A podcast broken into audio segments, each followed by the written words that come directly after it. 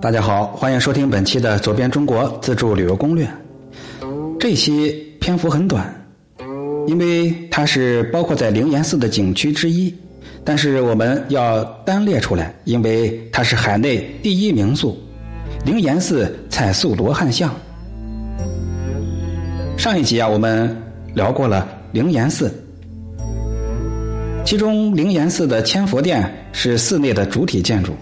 现存的殿宇为明代建筑，这个殿宽七间，进深四间，单檐无殿顶，上施黑瓦以及琉璃瓦，可以说是雕梁画栋，金碧辉煌。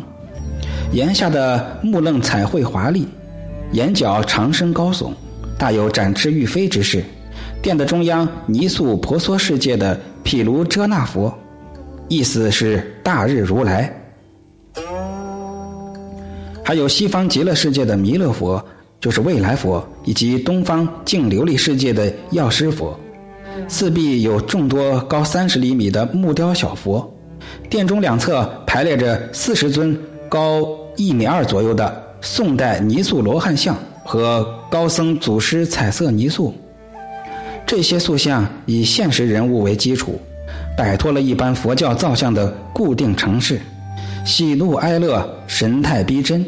而且面目神态姿势各不相同，极富感情色彩和生活气息。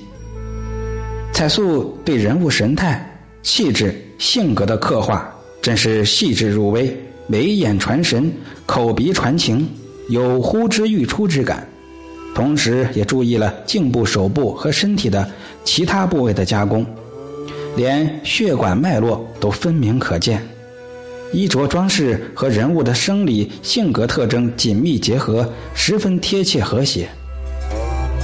这是我国古代泥塑罗汉中的最佳作品，是国内久负盛名的珍贵文物。清末梁启超在殿外石阶上题有“海内第一名塑”。在这四十尊罗汉中，有两位开山祖朗公和尚和法定和尚的形象，他们分别是第二十八和二十九尊。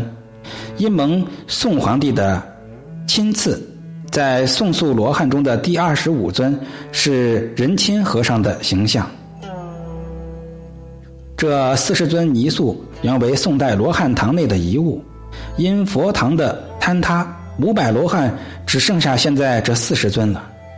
据陈列在第一进大殿中的五百罗汉碑记载，该罗汉是塑于北宋宣和六年，就是公元一一二四年。距今有八百多年的历史。各位来到灵岩寺，也不要错过海内第一名宿。感谢大家的收听、关注和订阅。别忘了标题后十个字母是我的微信，欢迎添加好友，互相交流。